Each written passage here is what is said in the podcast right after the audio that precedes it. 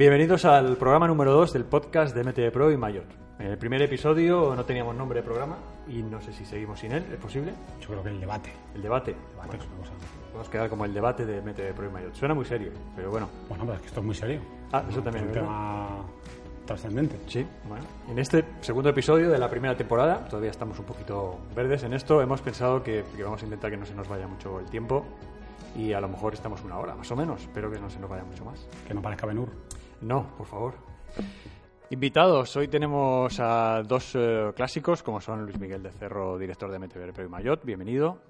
Eh, don Iñaki Gavín, estrella del mountain bike y super probador de MTV Pro y Mayot, todo lo prueba. Exacto. Hola chicos, ¿qué tal? Otra vez aquí. Y la estrella invitada, que estamos en su casa, es Ignacio Jiménez, que es el marketing manager de Cannondale para España y Portugal. Así que bienvenido, Ignacio. Muy buenas y bienvenidos vosotros a nuestra casa. Muchísimas gracias. Eh, oye, he leído bien que llevas 23 años trabajando en Cannondale. Has leído mal. He son leído 13. mal, claro, eso lo pregunto, digo, voy a, voy a Son decir así. 13, son 13. Son 13. Sí, o sea, a sí, alguien sí. se le ha escapado un 2 por ahí. Y creo que fue a nosotros, además. Puede ser, Puede ser, sí. puede ser. Bueno, Te han duplicado los años, macho. Bueno, siempre. Si, si son en experiencia, lo acepto. Bueno, en este, en este segundo programa vamos a ser un poco más cautos que en el primero a la hora de hablar de temas, sino en el primero hablamos prácticamente de todos los temas que existían en el ciclismo, los tocamos de una manera u otra. Así que en este nos vamos a meter principalmente en los eh, frenos de carretera, que es un tema que a todos nos gusta, es muy polémico, hay gente a favor, gente en contra. Y mm, antes de hablar de ello, que, por eso también hemos traído, hemos querido estar con Ignacio, que, que Cannondale es una de las marcas que más apuesta por los frenos de disco y tiene una gama súper completa. Eh, pregunto a Iñaki, ¿qué tal Transnomad? Que vienes de allí. ¿Cuatro de cuatro, creo? ¿Has ido a las cuatro? Sí, he, ido, en todas las ediciones. La verdad que, bueno, pues eso, aún de borrachera, eh, soy adicto a Transnomad y la verdad, una carrera diferente, una aventura, un rollo muy chulo, eh, un poco duro para la espalda, pero muy bueno para la mente. La verdad es que allí se está muy bien, eh, voy a ver a los amigos, bueno, me gusta el concepto y lo disfruto mucho. La verdad que también nos sirve para la revista, para usamos esa semana también para probar bicis, para probar accesorios, componentes, nos sirve. Somos el único medio eh, loco que se atreve a estar ahí dentro de la carrera y no sé, la he corrido dos veces, otro año he estado de patrol, este año está un poco de media y echando una mano a la organización con las redes y no sé, no sé qué se me ocurre para el año que viene, para que Luismi me mande para allá, ya no sé qué hacer, no sé, iré haciendo el, el primero que va haciendo el pin o algo me, me inventaré. El año que viene me voy contigo, creo. Pues debería, ya te digo, es salud mental y yo gano vida. Pierdo a lo mejor espalda, pero gano vida. La, la... Perdona. No, solo que a lo mejor hay gente que nos está escuchando que no entiende, no sabe lo que es Sí. el concepto de, de Transnomad, que Iñaki seguro que lo... Bueno, ellos lo llaman ciclomontanismo, eh, yo lo llamo sadociclismo y bueno, son dos variantes de dos maneras de verlo. eh, el ciclomontañismo se trata, pues bueno, lo que siempre te ha gustado, subir a la montaña más alta y tirarte desde un sendero que crees que imaginas que siempre va a haber, que efectivamente lo hay, y que es una pasada, son muchos metros de desnivel, tanto positivos como negativos, pero bueno, eh, el premio a, a la eslomada de portear la bici, pues es siempre un sendero muy bonito y, y bueno, pues sí, ciclomontañismo es una actividad un poco más, una variante del enduro que, que, bueno, es muy residual, no lo hace mucha gente, pero, pero bueno, eh, cada vez gusta más. Tenemos los Pirineos, que es el paraíso y es un sitio perfecto para, para disfrutarlo. No, al menos este año habéis tenido buen tiempo también. Sí, ha sido algo, ha hecho hasta calor, algo que en las dos primeras ediciones nos faltó. Las primeras fueron con nieve y ahora llevamos dos con buen tiempo. Vamos dos de dos a ver el desempate cuando se produce. No, lo bueno también es que este año también se ha pasado a Francia, habéis estado ahí también en el país vecino. En Valdurón, en Valdurón y en San Larí. Y para nosotros, aparte de, aparte de, de probar material, es una factoría de, de imágenes. Sea, es, cuesta mucho el, el encontrar unas imágenes tan impactantes por los paisajes, por la zona, por la experiencia, porque ves muchas caras de, de esfuerzo, pero también muchas caras de felicidad. Y no es muy normal encontrar un, un evento de este tipo en España que te, que te transmita ese tipo de, sensaciones y ya digo, ese tipo de, imágenes que si las viéramos en un evento de fuera, pues mucha gente... Bueno, mira, un ejemplo. El año pasado estamos en Cannondale, el año pasado ganó Jerón Clement, eh, un tío que ha corrido todas las trans, no solo las ha corrido, sino las ha ganado. Es el único piloto que ha ganado pues Trans Provence, Trans Madeira, Trans British Columbia. Eh, y también tras Noma del año pasado y nos decía efectivamente que le sorprendió cómo nos esperaba pues ese nivel de, de, las montañas, eh, soledad, de los senderos y tal y es un tío que ha recorrido medio mundo primero corriendo y luego pues en las trans estas que es un formato que, que tal y nos lo contaba, nos decía que era pues que era un eventazo eh, por encima de otras trans con más nombre como puede ser pues eso Trans Provence o Andes Pacífico que también la ha ganado. O sea eh, la verdad eso bueno pues te hace sentir afortunado no y ver que tenemos ahí los Pirineos un poco desaprovechados y que es un sitio pues increíble. ¿a ti, Ignacio, te gustan este tipo de pruebas de enduro o no te has animado? veo las imágenes y desde luego es espectacular. Y, ahí lo tengo en la lista para, para cuando sea más fuerte, como, aquí Iñaki. Cuando sea mayor. Yo ese es el problema, que veo a Iñaki y no me atrevo, porque digo, va, Iñaki que es, que es fuerte como el vinagre. Al revés, si me veis a mí, me veis aquí, y si lo puedo hacer este, eh, lo puedo hacer cualquiera, todo lo contrario, yo soy el ejemplo de que eso se puede hacer, o sea que... Bueno, habrá que animarse. Claro que sí. Bueno, atentos al próximo número porque lo que ha hecho Luismi, las imágenes eh, prometen y yo he estado echando un ojo hoy al Dropbox que nos ha llegado precisamente esta misma mañana, eh, un año más y son una pasada. La verdad es que es un regalo para la vista, así que atentos al próximo número y os lo contamos todo.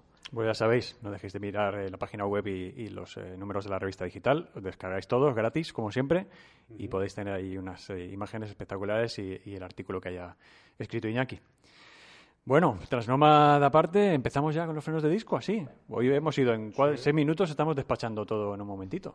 Sí, vamos para adelante, vamos para adelante con, ellos. Frenos de disco. Oye, quiero empezar por Ignacio. En carretera. En carretera, perdón. frenos de disco en carretera. En montaña, en montaña no hay nada que Vamos a dejarlo. Bueno, los dejamos en carretera y los quitamos en montaña.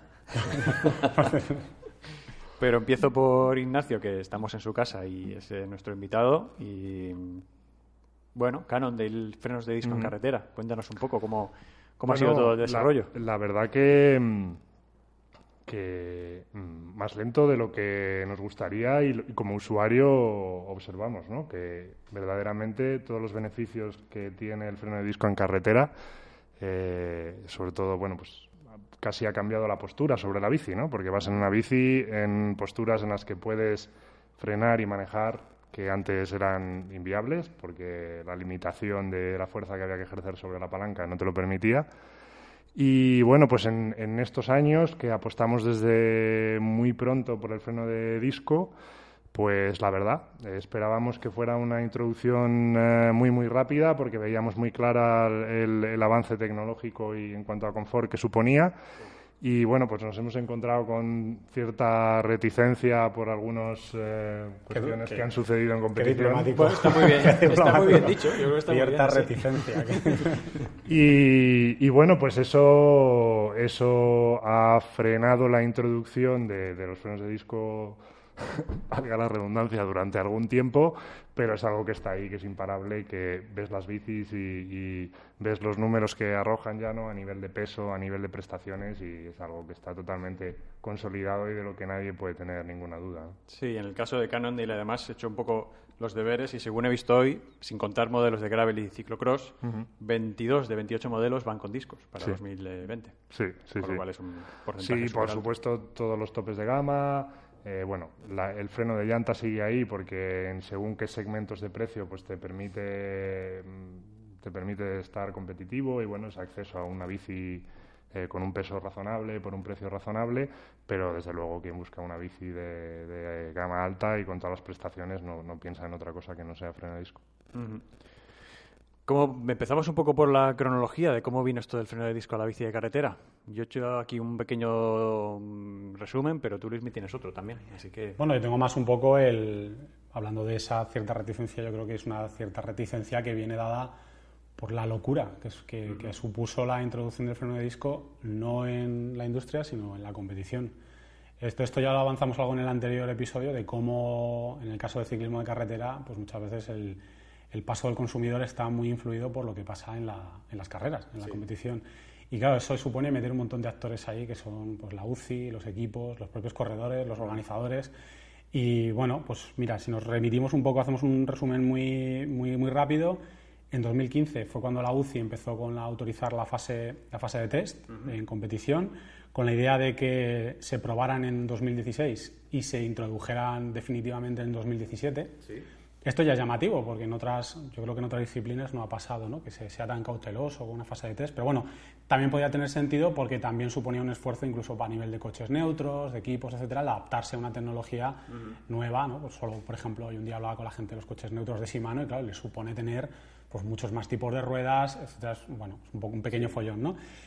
Eh, ya en, 2016 eh, ya tuvimos eh, a principios de temporada, ya teníamos por ejemplo un equipo como el Lampre Mérida, que, que, fue el primer equipo que salió en un Tour de Flandes con todas las bicis equipadas con freno de disco, todo apuntaba bien. Ya había reticencias por parte de las asociaciones de corredores que no lo veían claro, el tema de, la, de posible peligro, etcétera.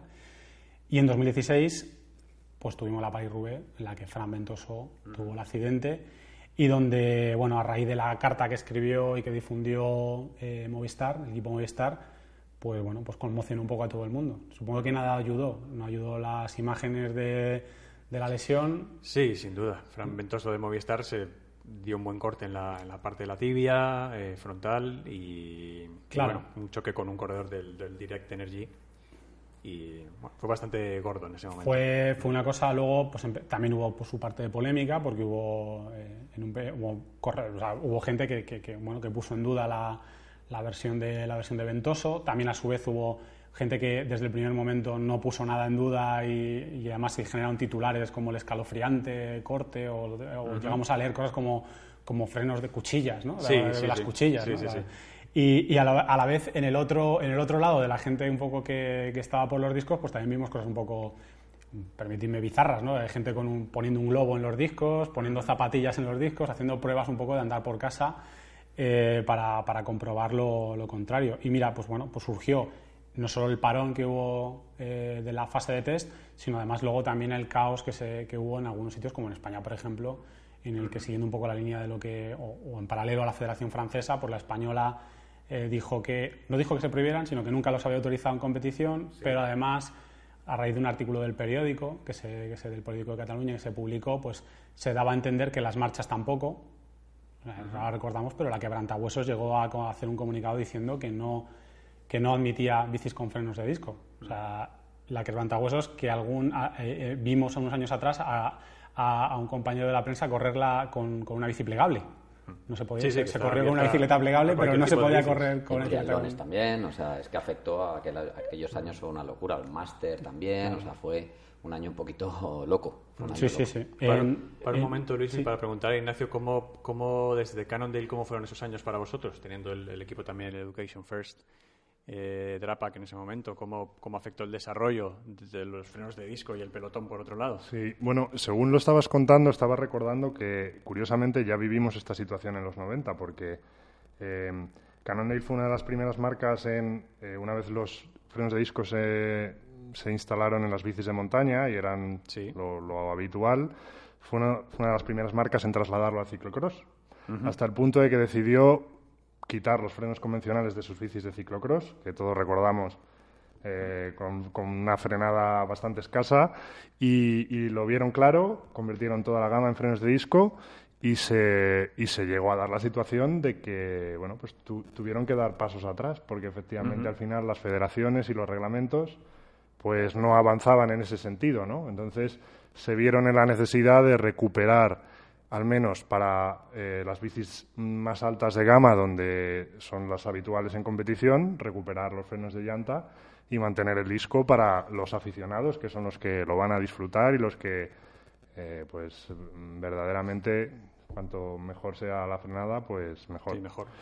Eh, lo revivimos un poco con el, con el caso del equipo profesional, el Education First, como dices, y y bueno, pues la verdad que eh, la forma en que nos relacionamos con los equipos siempre es de una forma que eh, intentamos que ellos eh, sean los convencidos del, del producto que, claro. que, van a llevar y van a elegir. jamás ningún corredor está obligado a llevar nada. Uh -huh. Y ellos lo que sí hacemos es invertimos tiempo en, en, en enseñarles, en mostrarles qué es lo que eh, funciona, cómo funciona y ellos mismos toman la, decisión, ¿no? Eh, también fuimos uno de los primeros equipos en impulsar, eh, en empezar a competir con frenos de disco y, bueno, pues ahí ha habido variedades a nivel personal, ¿no? Dependiendo de cada corredor y de sus gustos personales, ya sabemos eh, pues que a unos les gusta la cinta manillar de una manera, a otros cada uno tiene sus, preferencias y, bueno, pues en ese sentido eh, la verdad que la aceptación por gran parte del equipo ha sido buena, han pasado a discos, son unos convencidos de los discos y bueno, pues eh, indudablemente que sucedan situaciones como estas donde se dan eh, comunicados o mensajes confusos desde federaciones, equipos y demás, pues no, no es agradable para nadie porque al final, em, que es algo que nos pasa a veces mucho en el ciclismo, dedicamos mucho tiempo a hablar de cosas que en realidad no son importantes y no son representativas del deporte, ¿no? que es toda la polémica que, que lo puede rodear, parece que siempre captura la atención cuando tenemos un deporte increíble, que es en lo que nos deberíamos estar fijando. Hablabas antes de la confusión, siguiendo lo que hablábamos antes, ¿no? Se prohibió en las marchas y un mes después se volvió a autorizar, porque entre otras cosas hubo federaciones como la asturiana o la catalana que dijeron no, no podemos, autorizaron los discos en, su, en sus territorios, en sus comunidades autónomas, porque no tenían a qué agarrarse para, para prohibir ese tipo de, de frenos. Y lo que conseguimos con todo eso, fue generar una confusión en la que nosotros, me acuerdo con, con Mayot, que llevamos muy poquito tiempo con, con Mayot publicada, pero subíamos alguna novedad con frenos de disco de carretera, digo, perdón, de, frenos, de, frenos de disco para con, con, frenos de disco de carretera y, a lo mejor te encontrabas un usuario que te decía, pero oiga, pero que esa bici está, nos ponían comentarios, esta bici está prohibida. esta bici no está prohibida, va a la, tienda, la compra, está homologada, puedes circular con ella. Pasa que, bueno, estaba todo ese lío en el que hubo gente que llegó a pensar que las bicicletas de carretera con, con frenos de disco estaban prohibidas toda esa confusión que se, que se, generó. Bueno, antes lo comentábamos, ¿no? Nosotros llegamos a tener la, la, situación de que, pues en algunos casos, a través de la tienda hubo que gestionar, eh, pues la retoma de una bicicleta vendida hace pocos días porque alguien se encontraba con la situación de que mm, todas las noticias daban a entender que a pesar de que tú querías esa bici, habías tomado esa decisión, estabas feliz con ella y te parecía que tenías la mejor frenada del mundo, eh, te encontrabas con que, bueno, pues la federación al final o los responsables te apartaban de las carreras por el hecho de tener esa bici, ¿no? Entonces, pues ahí sí que hubo, hubo algunos momentos de bastante confusión y, bueno, pues por suerte ya han pasado. Así sí, esa es una de, los, de las cosas eh, clave de la polémica de los frenos de disco, que en estos años de inicio, desde 2015 a 2017, por un lado teníamos la UCI, que bajo sus regulaciones estábamos hablando del pelotón profesional y lo que ellos creían que se debía regular, pero por otro lado estaban los fabricantes que estaban desarrollando los productos y en este caso los frenos de disco. Y se encontraban después el cliente final que no eran profesionales. Entonces había hay un triángulo que ha estado durante dos, tres años como todo muy en el aire, hasta que finalmente la UCI aprobó, si no recuerdo mal, Luis en julio de 2018, ya se permitió finalmente el... Primero de julio de 2018. En 2017 se hizo una otra, se abrió otra fase de test con ya con los discos, ¿os acordáis? Que dijeron de redondearlos. Hubo gente también que tuvo la ocurrencia de ponerles una carcasa. Sí. Sin saber qué es las implicaciones que eso puede tener eh, a nivel de temperaturas y aerodinámica y otro tipo de cosas. Pero bueno, eso se descartó, pero sí se, hizo el redondeo de, los discos. El tema del disco está lleno de curiosidades porque una, la principal yo creo es que eh, ha hecho el recorrido inverso al que ocurre con todas cualquier avance en cualquier eh, da igual la automoción el este que es primero se prueba en competición y luego pasa a la serie, cuando se perfila, se adecua y se evoluciona, se pasa. Entonces, en esto ha ocurrido algo extraño, que es que es la propia competición la que, o, el pelotón profesional, el que ha manifestado un rechazo, no sé por qué motivo, y sin embargo la aceptación es completa a nivel usuario. Entonces, ha hecho un poco el recorrido inverso a lo que suele ocurrir con las tecnologías. En el caso de grupos electrónicos, llantas de perfil, eh, tubulares, o sea, todo se prueba en competición y luego lo, los clientes finales nos beneficiamos de esa tecnología y aquí no. Aquí, digamos que ha hecho un recorrido inverso. Es curioso, está lleno de anécdotas el tema de, la, no sé, la introducción del disco. Yo no lo puedo entender, pero, pero bueno, en este caso es así. Es una curiosidad más.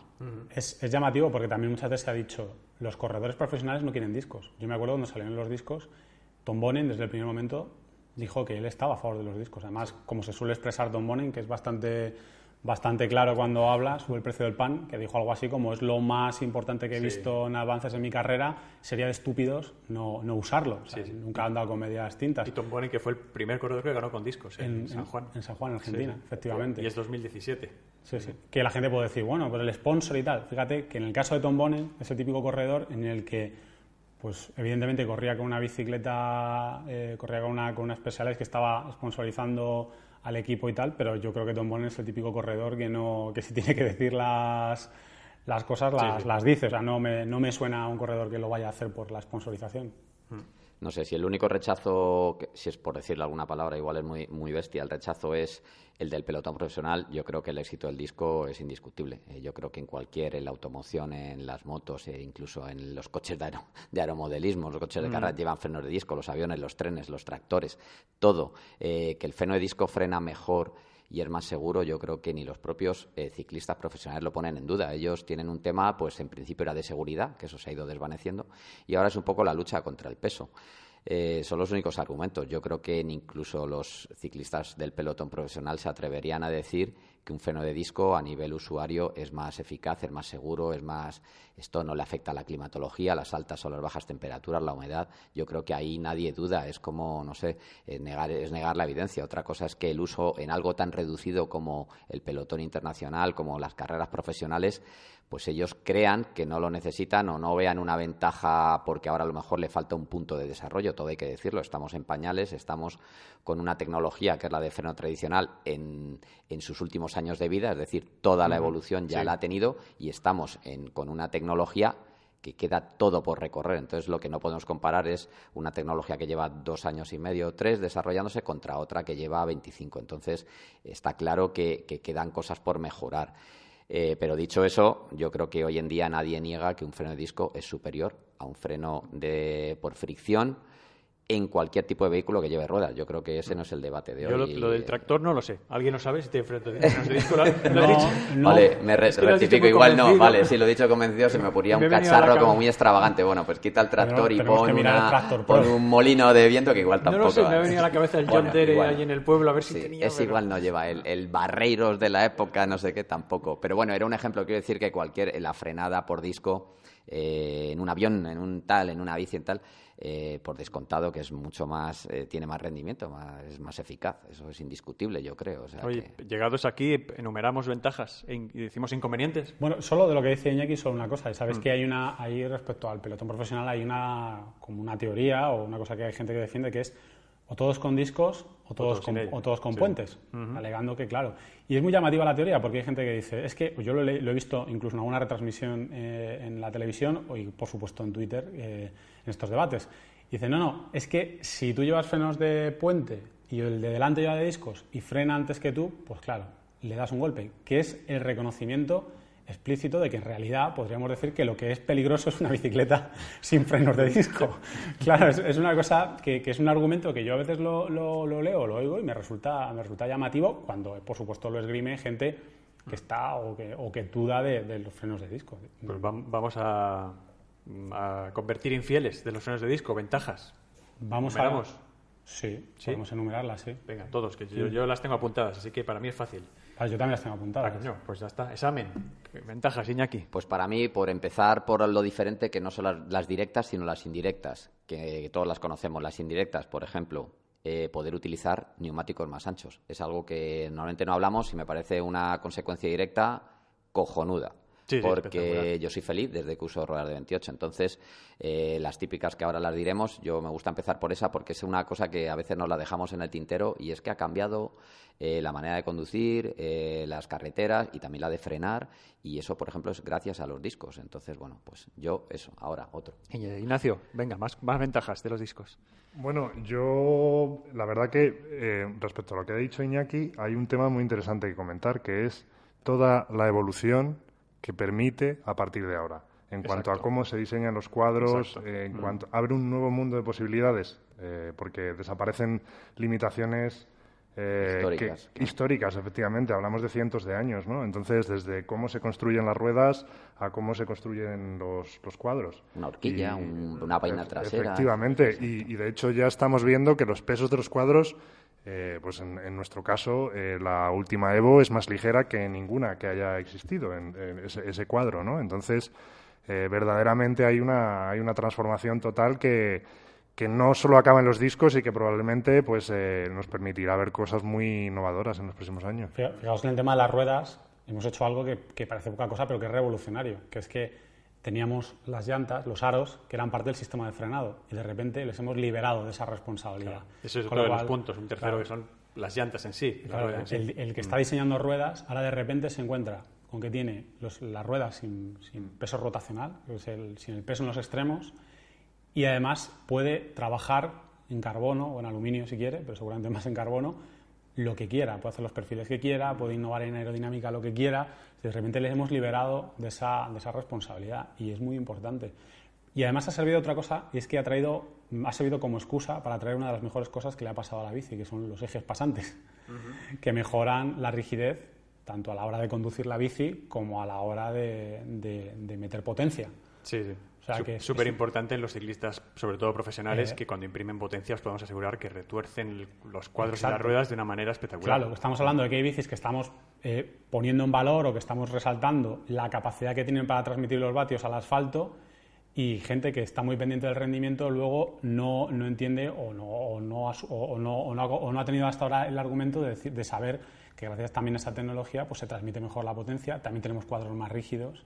Claro porque, por ejemplo, pues en, los, las vainas, los tirantes, sobre todo los tirantes no tenemos a los frenos ahí incordiando y podemos eh, trabajar los cuadros de otra, de otra manera.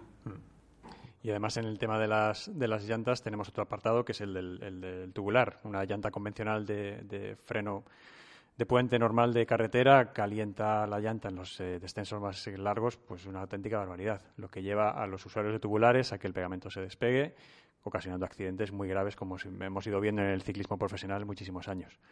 Y eso se elimina.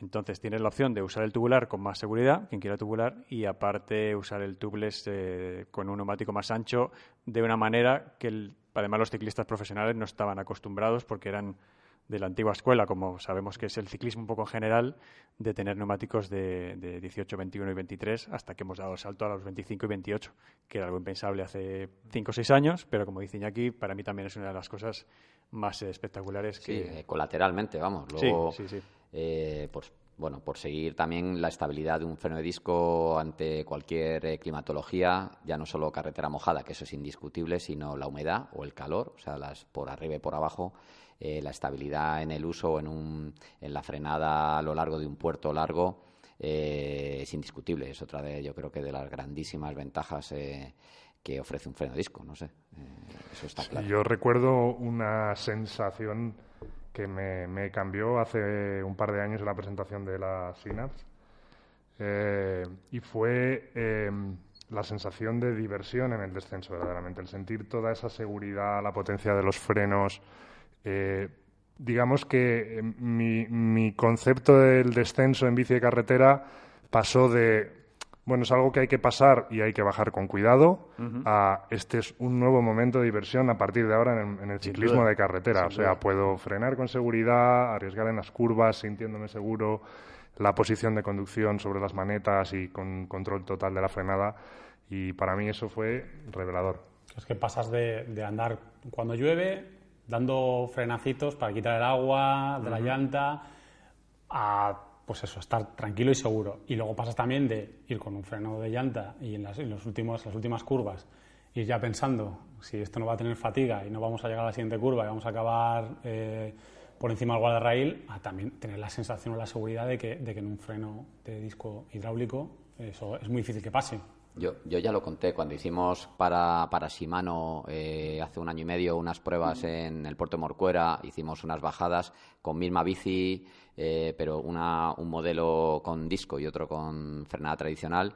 Eh, la carretera estaba mojada y tal, independientemente del rendimiento, yo contaba la anécdota para ese vídeo, que es real. Yo tengo dos amigos que simplemente se han pasado al disco porque ellos son los típicos aficionados de fin de semana que en una bajada como Morcuera, que ya son 10 kilómetros y tal, se tenían que parar en mitad del puerto pues a descansar porque sus antebrazos, la postura les exigía eh, frenar y de esta manera lo que decía antes Ignacio, eh, tu postura sobre la bici puede seguir siendo con un solo dedo, puedes modular y la velocidad tranquilamente solo por un tema tan, tan básico, que bueno, para mí no es básico, pero tan sencillo como ese, pues les había hecho, pues les había devuelto lo que tú decías, el disfrute de una carretera, bajar y disfrutar, te cambia las referencias de frenado, no sé, eh, yo es que soy un convencido, yo soy un usuario de frenadisco, entonces parece que, que no sé, que, me pagan, pero es que es verdad, eh, no, es que lo tengo clarísimo, es que no, no, no veo duda, las únicas pegas que puedo encontrar o el argumento es el del peso, hoy por hoy cada vez más pequeños, se estrechan los pesos. Hoy en día, por hablar de un grupo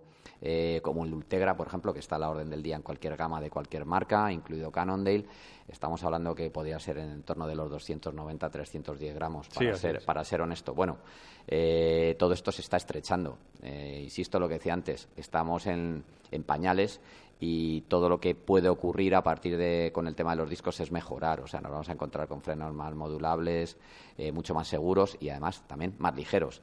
Y, más democráticos. Pues posiblemente este año den un paso más y haya más gamas, como decía Ignacio. Bueno, lo vuestro Cannondale es una apuesta clara por el disco, pero a lo mejor el año que viene es que en vez del 80% es el 90% de la gama y, y, yo creo que es algo que a lo que nos tendremos que acostumbrar. Entonces, pues bueno, yo creo que eso solo puede mejorar y es que ya te digo, yo no tengo ninguna duda. Pero fíjate de lo que comentas, va a mejorar sobre 10. Es decir, sobre de una escala 1 al 10 vamos a conseguir 11 y 12. Porque, por ejemplo, también al principio se decía, los frenos de disco, eh, cuando llegan a, llegan a la carretera, es que son muy bruscos. O la gente tenía algunos argumentos, pero ya aún así, en esa fase, la gente estaba heredando prácticamente tecnología XT eran unos XT modificados. y, y era ya, eran ya unos excelentes frenos. Que les podía a lo mejor eh, faltar algo de tacto o lo que quisiéramos, pero ya eran unos excelentes frenos con todas las garantías que te da un XT de montaña. que eso nunca, yo nunca lo he visto como un problema. La gente decía, es que son heredados de la montaña. Bueno, chicos, pero es que la montaña llevamos muchos años ya evolucionando. Es que la carretera encima viene con los deberes hechos de la montaña del ciclocross.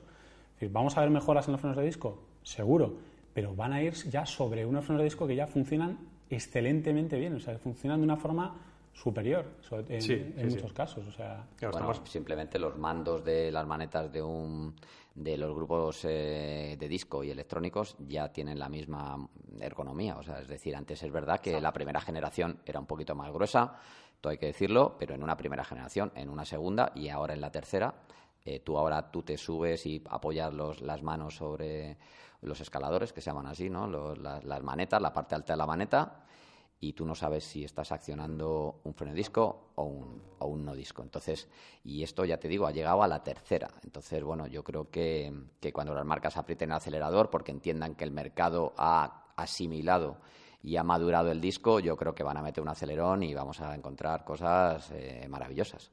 Oye, alguna cosa ha comentado Iñaki lo del peso algún inconveniente más, porque ya veis que aquí todos somos súper convencidos del disco, pero bueno, para los que tenéis argumentos en contra, tenemos el peso. Bueno, un poco el inconveniente en competición que hay ahora mismo es el tema, pues eso, por ejemplo, ahora está por la mezcla de ruedas, la mm. mezcla de ruedas que puede haber, y de cara al usuario final, pues se habla de la complejidad mecánica.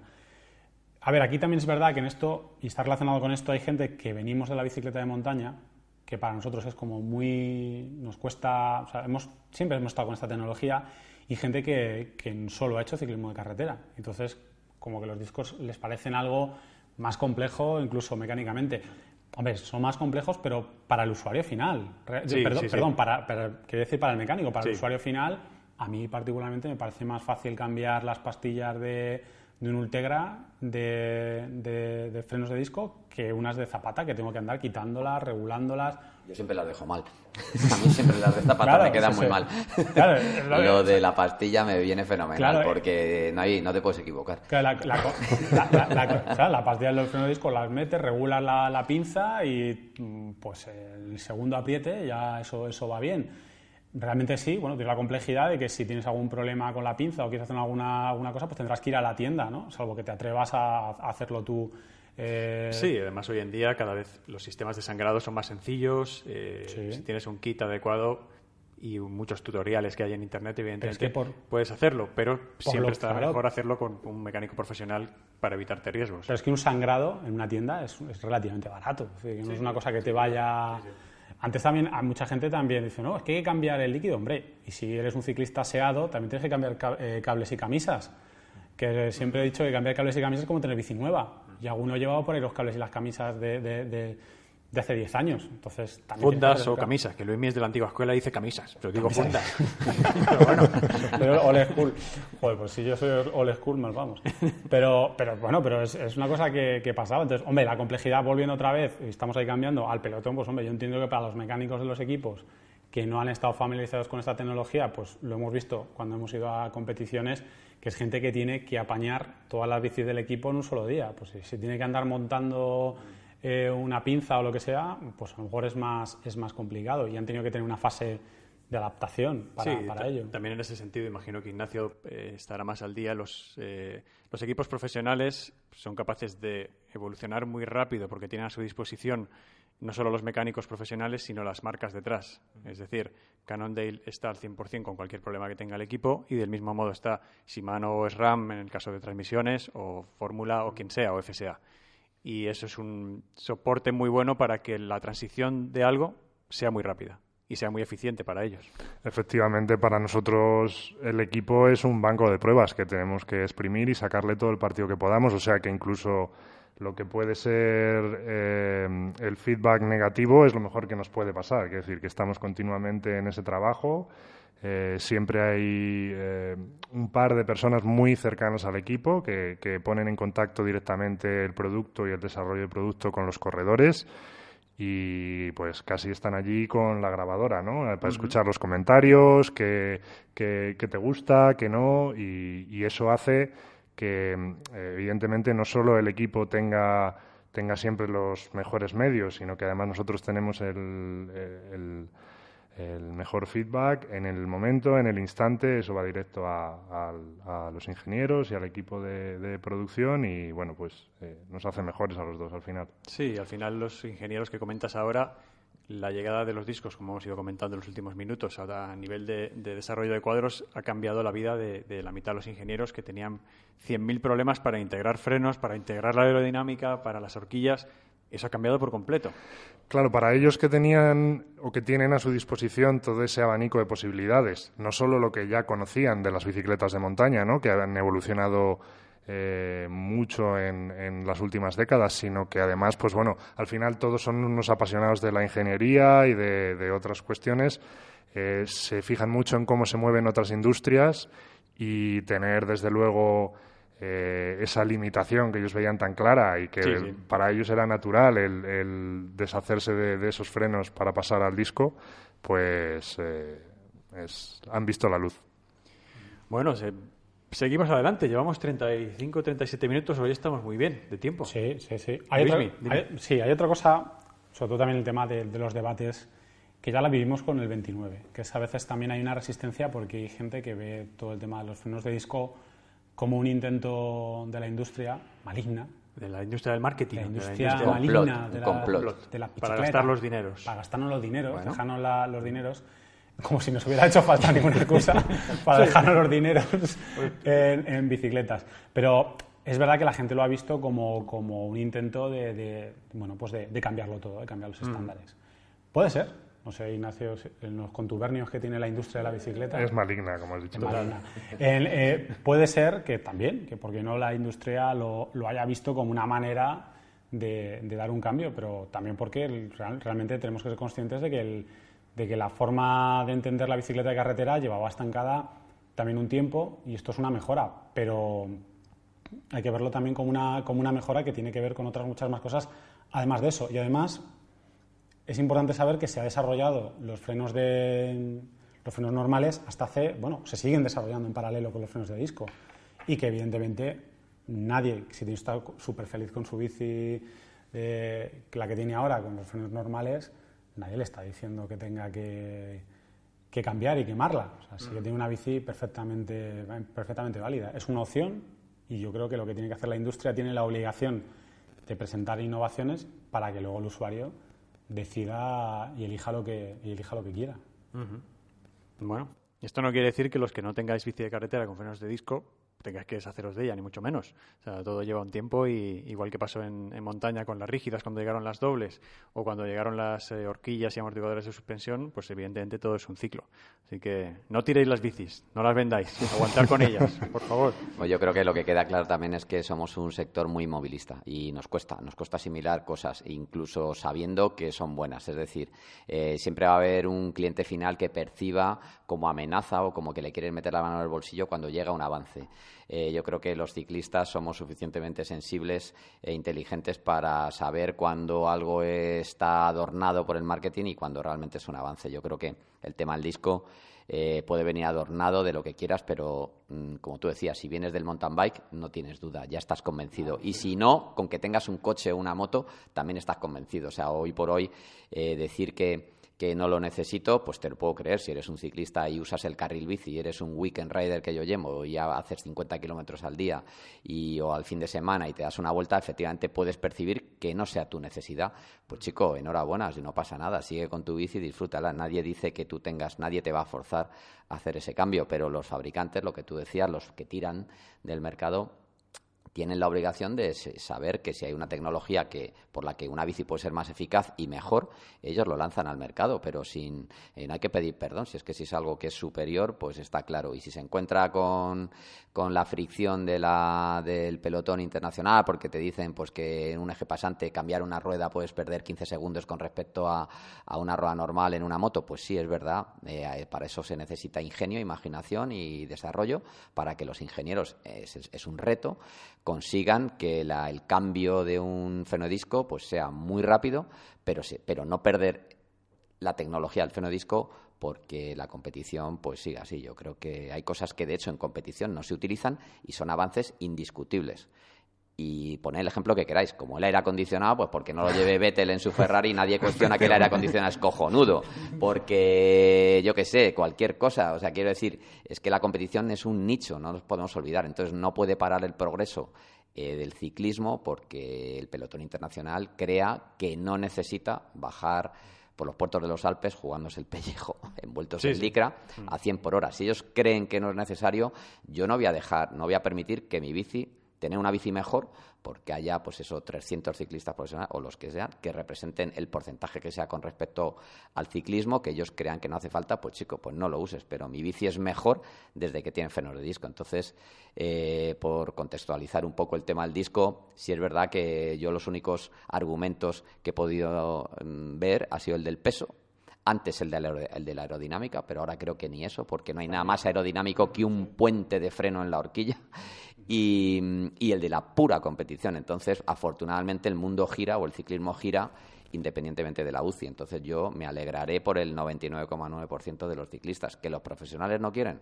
Es que tampoco me parezco a ellos. Yo es que les veo y tienen cuerpos distintos, mueven vatios distintos, sus medias están durante tres semanas en la vuelta haciendo 200 kilómetros a 36 de medias que no se parecen nada en lo que yo hago, ¿no? Entonces, pues a lo mejor mi bici tampoco se tiene que parecer. Es que no es mi problema, de verdad. Bueno, no quiero con esto separar el ciclismo profesional del del normal, pero es que es verdad, es como si hablamos del coche de de Fernando Alonso, con el que ha competido el rally de Marruecos que ha terminado ayer o antes de ayer. Sí con mi Toyota Hilux, el del Cabrero que lo lleva ahí, el, el, pues es un pick-up, pero por lo demás no tiene nada que ver. Entonces, pues él tiene otras necesidades. Entonces, quiero decir, es un ejemplo un poco frívolo, pero creo que se entiende, ¿no? No, eh, es, muy lógico lo que dices, Iñaki, porque al final la competición, por un lado, es ese banco de pruebas que nos decía Ignacio antes, en el cual se prueba todo al máximo, porque los corredores profesionales sacan un rendimiento que un corredor amateur no puede, pero por otro lado no significa que lo que usan los profesionales sea lo mismo que tenga que usar el, ciclista normal, el ciclista como de, pocos vatios. Como a, eso me refería. Es como si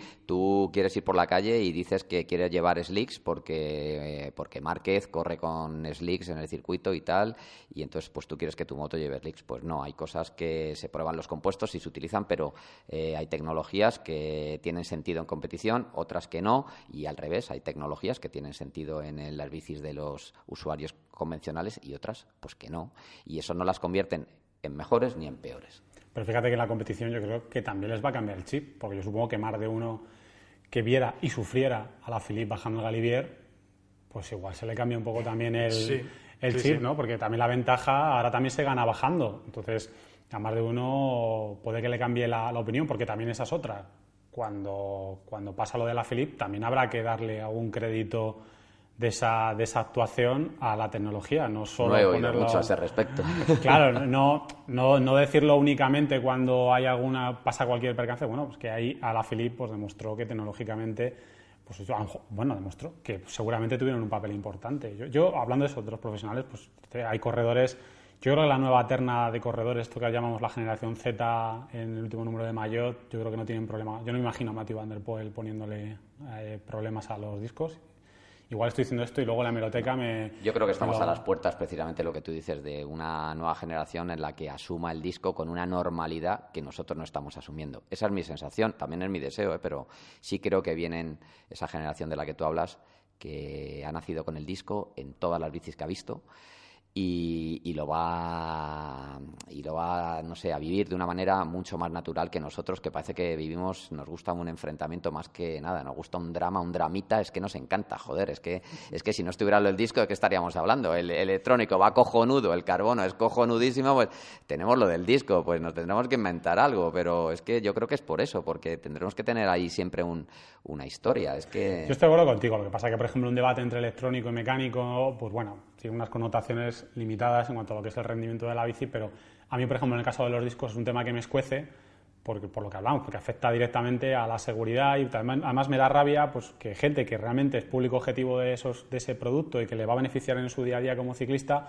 pues se ve influenciado o, o- piense que esa tecnología no es para él, pues por lo que pasa en, en competición o por el run run que haya en redes sociales o entre su grupeta o lo que sea. Que es que estamos hablando de que unos frenos de disco son frenos, es que es un, es un elemento de control y de seguridad fundamental.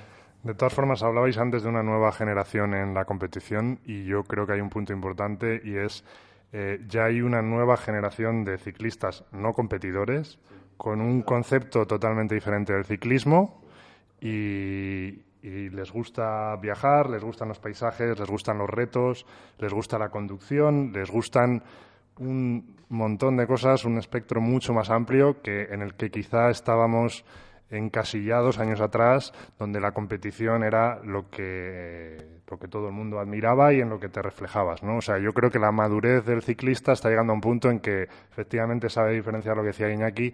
eh, un Fórmula 1 aquí aparcado en la puerta mm, no nos serviría de demasiado, así que hay que abrazar esas mejoras que verdaderamente están pensadas para nosotros. Además, creo sinceramente que algo que le va a venir muy bien a esto va a ser que esa élite intelectual y filosófica que supone el gravel Ah, ojo. tiene, Ya está. Ya Cambio de está. tema, cambio de tema.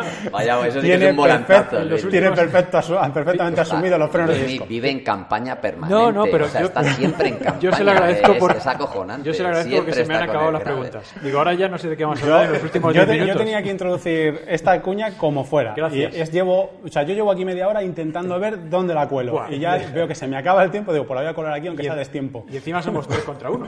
Porque sé que, que Ignacio es No. gravel como yo. Tengo, tengo que reconocer efectivamente que según lo estaba diciendo Luismi, estaba mirando la bici que tenemos ahí delante y estaba viendo una bici con un sistema de suspensión trasero Ajá. y estaba viendo esos discos, esos neumáticos de gran tamaño y me estaba dando cuenta de que Luis me ha dado en el clavo.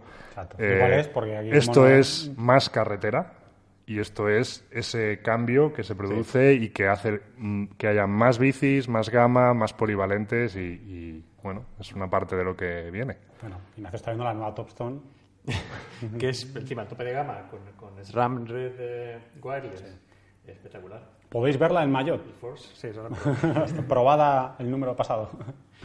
Bueno, después de giro al gravel no sé por dónde seguir, porque hemos dicho ventajas e inconvenientes, hemos hablado de los equipos profesionales, hemos hablado un poco también de Cannondale, cómo actúa con los, con los corredores profesionales. Me ha gustado mucho lo que ha dicho Ignacio al final, que ten- y yo también opino igual que tenemos un cambio generacional súper grande. Antes había el ciclista profesional, el ciclista no profesional que quería ir a muerte siempre que entrenaba, y ya el ciclista como más ocasional que salía muy poquito pero es que ahora el abanico se ha ampliado muchísimo. Entonces tenemos ciclistas que quieren bicis de- del máximo nivel, que rindan al máximo, pero no van a ir a ninguna competición, ni siquiera van a ir a una marcha, pero quieren entrenar. Y otros que quieren una gravel porque quieren descubrir sitios nuevos. Entonces es un cambio de ciclismo que por suerte toda esta tecnología se está adaptando a todos los eh, rangos de bicicletas que tenemos y nos permite tener bicis mucho más competitivas, a precios más competitivos y al alcance de más gente. Con lo cual, todos ganamos, de alguna manera. A mí hay una cosa que me encanta que es como si fuera el, es el enfoque puro de diversión. Entonces, eh, desaparece esa colectividad de parecerse a eh, ese, bueno, ese ideal de la competición o, bueno, eh, a que tú individualmente decides qué es lo que te conviene, qué es lo que te hace sentir bien sobre la bici y eliges tu disciplina, tu forma de, tomarte la bici y, yo creo que em, vamos a tener unos ciclistas mucho más longevos en ese sentido, o sea, una masa mucho más longeva en cuanto a que van a ser capaces de disfrutar de esto toda una vida y bueno, pues la competición es algo que, desafortunadamente es una época muy intensa de la vida de cada uno, pero, pero muchas veces acaban no siendo una diversión. bueno, y además las ventajas que va a tener para alguien, por ejemplo, que llega nuevo al ciclismo de carretera, el tacto, yo creo que va a tener una sensación mejor de esa primera bici con sí, totalmente. va a ser más, más, yo creo que va a ser más fácil para, para cualquier persona entrar, va a dar mayor sensación de seguridad, más comodidad, lo que hablábamos antes, menos esfuerzo al frenar más, unos frenos más lineales. De eh, también una cosa que, que, no hemos comentado fue también la parte, digamos, un poco de, de todo este, cuando surgieron los frenos de disco, algo que surgió también desde, desde las marcas, incluso desde los medios, que al principio hablábamos, los frenos de disco son perfectos para cicloturistas. Cada vez que se dice que algo es perfecto para cicloturistas, se muere un hada. No lo sé, pero porque, puede no, porque, porque, porque en mercados como el español, cada vez que decimos que algo es para cicloturista, hay gente que es cicloturista, pero que en lugar de escuchar la palabra cicloturista está, no sé, no se lo está convirtiendo en su cabeza en globero, principiante o qué. O sea, hay productos que no, para ideal para el cicloturista. Entonces el tío está pensando, esto es, esto para globeros, que por supuesto tú nunca eres globero, nunca te ves eh, como tal, ¿no? Entonces, eso yo creo que también a veces hay que tener cuidado con, con los términos eh, porque ha habido, yo creo, mucha gente que lo identificó. Bueno, esto, esto es, que sea para cicloturistas, cicloturistas será como algo peyorativo. yo, yo creo que dentro de la industria a veces esos términos se confunden en la traducción en muchas ocasiones. O sea, eh, eh, pues no sé, los italianos lo llaman gran fondo y es algo sí. es, gran fondo es competición, efectivamente, efectivamente. Es una buena, y nosotros hemos heredado ese término de cicloturismo que bueno, que parece que, que vas con las alforjas, ¿no? A, a ver la, la, España profunda, pero, pero bueno, eh, en realidad eh, lo que es es pasar muchas horas encima de la bici y, disfrutarla, sea cual sea la velocidad. Es, verdad que no tenemos un término, tenemos que abrir una sección de filología ciclista. Si queréis dejarnos comentarios y sugerencias en cualquiera de los... Eh, pero es verdad que no hay ningún término gran bonito. Fondo, gran fondo a mí me gusta, yo lo uso mucho porque es que lo describe muy bien, es lo que ha dicho Ignacio, es que se ajusta perfectamente, es un tío que le gusta el rendimiento pero le gusta otro tipo de carreteras, otro tipo de ciclismo que no que es exigente también y que además tiene la particularidad del fondo, o sea que se tira horas, pero echa más horas que, que, la, que vamos, y, kilómetros. Y cafés. Y cafés. Sí, sí, a mí Gran Fondo me gusta además. Sí, pero es verdad que no hay un término. Cicloturista que suena, pues eso, al Forjas, con lo cual tampoco es suena globero. Luego está el término globero, que yo siempre, yo por ejemplo me lo aplico. Yo soy un globero con aspiraciones. O sea, es un globero, pero que de vez en cuando ataca por encima de sus posibilidades. Y... No hay nada peor que un globero con un día bueno, macho. Exacto. es, lo peor que te puede pasar. También te digo desde la experiencia de globero que tienes uno al año. Bueno, el, el, uno al año que estás deseando que te toque con gente. No que te toque a ti solo por la carretera, pues entonces es una No lo puedes enseñar. Es un petardo desperdiciado en... Absolutamente. O sea que... Bueno, vamos a ir acabando. Eh, antes de despedirnos, eh, Ignacio, cuéntanos un poco qué tal Cannondale, que no hemos hablado nada de la situación en España. ¿Cómo va todo? Bueno, pues este año tenemos un año muy interesante, gracias a muchas novedades, pues tanto a nivel de bicis eléctricas, que la verdad está siendo apasionante. También fan, aquí eh, somos todos fans de las eléctricas. Buah, totalmente. Totalmente. Lo que hablábamos antes, ¿no? Todo lo que potencie la diversión, bienvenido. Y desde luego, claro, es un momento muy interesante por toda la evolución que vemos, todos los recursos que, que vemos que se destinan a ello. Y, y bueno, si estamos hablando como cosas de los discos en carretera que ya van a suponer una gran evolución en las bicis de carretera, pues eh, evidentemente todo lo electrónico en cuanto a lo que tenga que ver con motores, baterías, sus pesos, sus dimensiones, su rendimiento, eh, pues eh, aunque es verdad que las bicis eléctricas ahora mismo tienen un muy buen nivel, yo creo que hemos llegado a un nivel de desarrollo que van a durar años con este formato. O sea, ahora mismo hay motores, baterías y bicis espectaculares, eh, pero claro, viene un futuro brillante y súper apasionante. Y supongo que en Cannondale también sigue subiendo el gravel a tope. Bueno, Gravel yo diría que tenemos un, posiblemente una de las gamas más completas. Empezamos, empezamos hace dos años con eh, una gama muy completa de aluminio eh, y luego ya este año finalmente dimos el salto al carbono, nos hemos introducido pues en, la nueva Topstone Carbon con ese sistema de, suspensión trasera que bueno, no es una suspensión convencional con un amortiguador, sino que aprovecha lo que es la flexión del carbono y un punto de pivote especialmente diseñado para eso y te da el confort suficiente para que pues los caminos pedregosos se conviertan en alfombras agradables, te puedas centrar en pedalear. todo marketing, ojo que os lo está vendiendo. Cuidado. mira, en Mayor probamos la, una de las Topstone de aluminio, la Sora, y luego la, la Carbon, la, la del Paraguay. Bueno, pues si el jefe no me dice lo contrario, Luismi, eh, ponemos punto y final. Despedidas, abrazos. Y besos. Y besos. ¿Parece bien? Pues eh, Agradecer muchísimo primero a Ignacio por eh, estar con nosotros este ratito, por cedernos tus oficinas aquí en Madrid. A vosotros y enhorabuena por el programazo y esto tiene que durar mucho. Esperemos que sí. Comentarios y hashtags nos los ponéis en cualquier plataforma en la que lo estéis escuchando, nos podéis decir de todo, a cualquiera de nosotros. Hay, que, decir aquello de, suscribiros. Suscribiros, por favor. suscribirse, suscribirse. Suscribirse, amigos. Si me queréis, suscribirse. Comentarios, eh, todo lo que todo lo del gravel que ha dicho Luismi, también comentarios a lo que ha dicho Luismi del gravel. Todo, si, queréis apretar a Luismi con el gravel, apretar todo lo que chuchar ahí un poquito la audiencia, que le castigue un poco. Así que nada, gracias Ignacio, gracias Luismi por estar aquí, gracias Iñaki, yo soy Alberto, Alberto, y nos vemos en un mes como mucho. Así que hasta, hasta la próxima y un abrazo para todos.